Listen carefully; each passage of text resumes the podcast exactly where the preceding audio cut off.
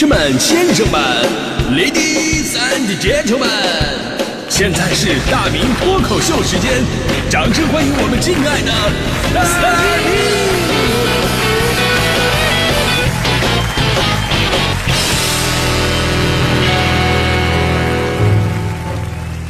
好，欢迎各位来到今天的大明脱口秀，我是大明。如果人生是一个博物馆，你会有哪些物件值得跟大家伙儿一起分享它的故事？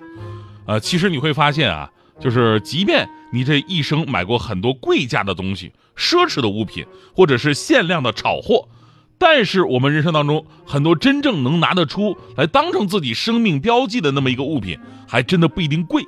就比方说，咱们很多朋友都会拿出来说的这个定情信物。啊，定情信物绝对是人生博物馆当中非常重要的一个展品了。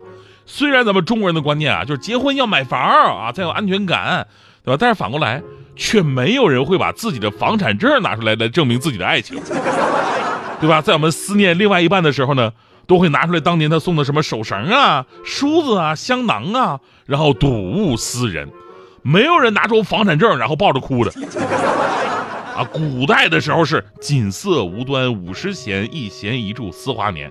现在是一个房本八十米，一米一米都是你。所以那一件东西它不分贵贱，它上面承载的怎样的故事才是最重要的。就比方说我现在办公室里边的那些东西啊，好多呀都有自己的故事。我那个猪头的靠垫啊，很可爱，是我当年从另外一个频率跳到中国交通广播，临走的时候前同事送我的。那个同事啊，送我这个猪头靠垫，还跟我说什么以后啊，咱们见不着面了，你就睹物思人吧。我拿着一个猪头靠垫，我睹物思人，导致我现在已经记不清他长什么样了。肩膀上面就是个猪头啊，这个。还有咱们的老听友风阿姨送我的东西，风阿姨啊是一个特别热心的听众，而且对我们的主持人呢特别的关爱，特别的好。冬天给我们集体这个织围巾。结果那次把围巾送过来，其他同事系上之后呢，都特别的好，特别漂亮。就到我这儿，冯阿姨可能低估了我的脖围啊！我系上之后呢，就相当于一个领结啊，特别像那个猪八戒的那种即视感。弄了半天，原来猪头竟是我自己啊！后来这个风阿姨决定弥补一下，把家里边放的那个几瓶国外的酒啊，她不喝，都赠送给我了。我当时我特别的感动啊！现在还在我办公室放着呢，我天天看着。导致我同事都以为我是个酒蒙子，是吧？感谢大家的支持。那如果真的有人生博物馆呢？这些东西我跟你说，我都会放进去。那接下来呢，我要重点说三样东西，这代表了我一段最宝贵的回忆。我记得十几年前，当时呢就有报纸采访我，哈 哈啊，说到这儿，像我这种名人专访，我真的做过很多啊，都是被采访对象，次数太多，我都记不太清楚了。啊，那一次呢是二零零九年的三月十八号。采访地呢是温州硕门街一家酒吧啊，到现在报纸我还留着呢，每天晚上我都看一遍呢。我当时那个记者呢就让我拿三样东西来啊，说对我比较有意义的东西拿出来跟大家伙分享分享，讲讲背后的故事。因为那会儿我也没什么好东西啊，我不可能拿出个百达翡丽的鹦鹉螺说啊，这是我祖父留给我的。所以我真的很想有这么个环节啊。所以我拿出的三样东西啊，分别是鞋垫。调酒壶和一把吉他，这个时候讲故事就显得非常重要了。这把吉他呢，是我在外地工作以后呢，用自己的工资奖励给自己的第一件礼物，陪我度过了无数个异乡寂寞的夜晚。到现在，这把琴还在我央广的这个办公室放着呢。大家伙平时在节目里边听到我弹吉他的话，听到的就是那把吉他的声音。到现在已经有十七年了，木头的颜色都已经变深了。嗯，有朋友可能会说：“哎呀，这个大明啊，好恋旧情啊，啊，这么老的吉他还放在身边。”呃，大家伙误会了，我放办公室的原因呢，主要是我不舍得把好琴拿过来。你说这个碰那个弹的都手欠啊，我就把这个破吉他放这，我不心疼，你知道吧？我当时拿出的第二件东西呢是调酒壶，因为那会儿呢我喜欢调酒，晚上下节目就喜欢到朋友的咖啡店里边一边弹琴一边调酒。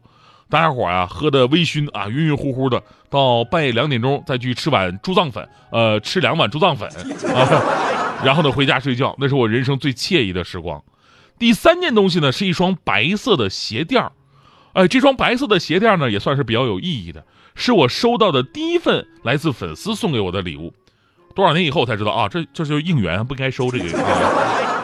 温州做鞋的多吗。后来呢，有一次参加活动啊，就活动，然后粉丝呢说啊要送我一双，我当时我特别开心，我嘴上说不要，手特别诚实，把礼物接过来了，然后还说哎呦这鞋真轻啊，打开看啊鞋垫儿这是。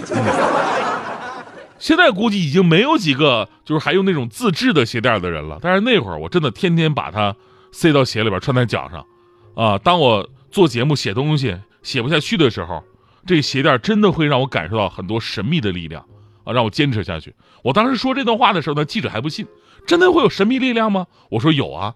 说完，我从鞋里边把鞋垫抽出来了，你看，他立刻说，嗯嗯，有有有，闻到了，闻到了，闻到了。哎，你不说这是白色鞋垫吗？怎么这么黑？啊，明白了，明白了，明白了啊！呃，现在这个鞋垫啊，呃，这是找不着了，找不着了，估计已经气化了。这个，这个事儿呢，我至今印象深刻。一个呢，是因为那个报纸我还留着，纪念自己青涩时期的样子；另一个是真的在感叹，现在物质呢越来越丰富了，手上的东西贵的、稀少的、限量的也越来越，也也没多少，反正啊。但是能够拿出来让我讲故事的，真的没那么的多。所以，人生最宝贵的应该是什么呀？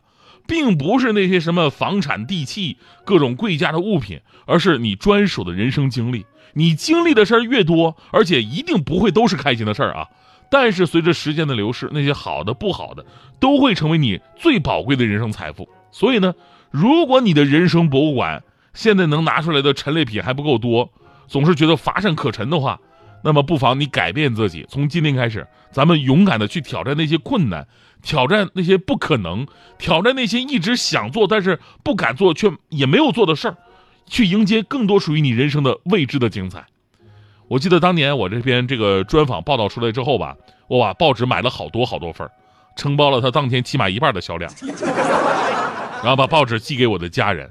之后突然有一天，我爸给我打电话，啊，说报纸大家伙都看到了，都非常的骄傲跟自豪，尤其是你的爷爷。为大孙子感到骄傲，所以你爷爷要奖励你一样东西，挺贵的，好像是什么螺儿啊！我当时本来睡觉呢，我一听，不楞一下我就醒了，梦想成真了，我爷爷真的要给我百达翡丽的鹦鹉螺吗？我爸那边说呢，啊，差不多，你你注意收一下。我说这么贵的东西怎么能邮寄呢？我爸说那我们也送不过去呀，没事儿，一天就到了，坏不了。我们在大连都旅游呢。我们在当地市场里边买的，现买的啊！